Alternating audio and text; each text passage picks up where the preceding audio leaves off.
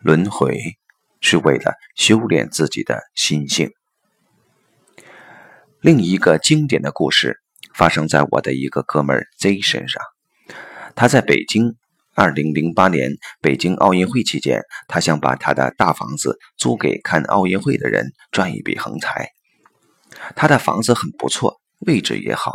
消息发出去后，很快就有很多人来看房子，但这些人都令他不舒服。他打电话给我说：“小五啊，这个世道怎么了？怎么来看我房子的人全是一些混蛋呢？”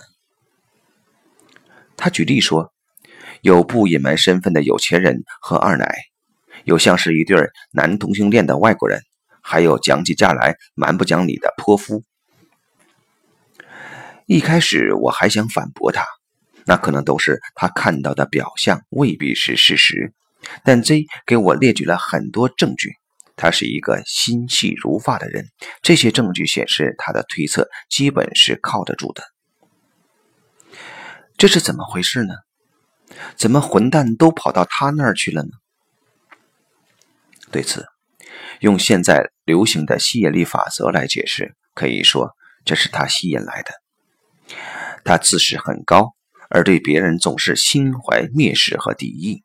而这蔑视和敌意就是他的需要，他需要一些混蛋，那样好投射出去他的蔑视和敌意。用心理学来解释，则可以称他有一个被蔑视的内在小孩和混蛋的内在他人。这个内在关系模式一展现到外部世界，就是他的遭遇。Z 的另外一个说法是。女人都是吃软饭的，而他谈恋爱数十次，那些女性除一个之外都是想吃他软饭的，这也是同样一个道理。甚至同样一个女人，既认识他，又认识我另外的朋友，和他在一起时就变成了一个不讲道理的坏女人，而和我另外的朋友在一起时就是一个好女人。可以说，这也是他的需要。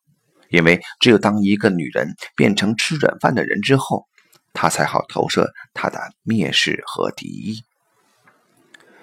这样看起来，人真的是没救了。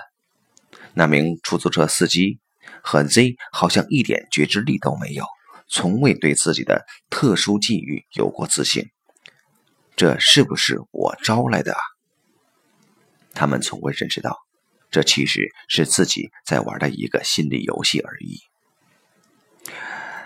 所谓命运，依照心理学的经典解释，就是我们将自己童年的关系模式投射到成年的人际关系中，结果命运就成了一个无聊的轮回。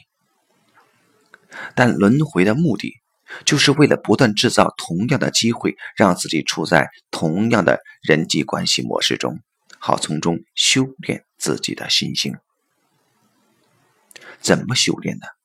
这涉及心理学的两个核心的概念：投射和内射。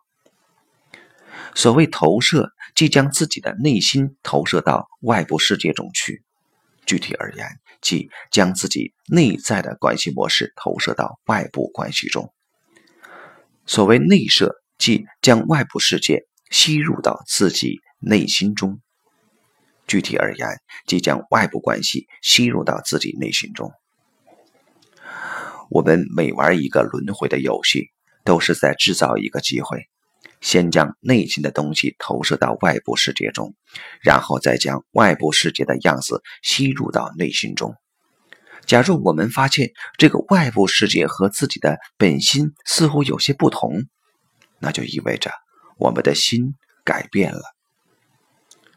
当然，改变有可能是朝着好的方向而去，也有可能是朝着坏的方向而去。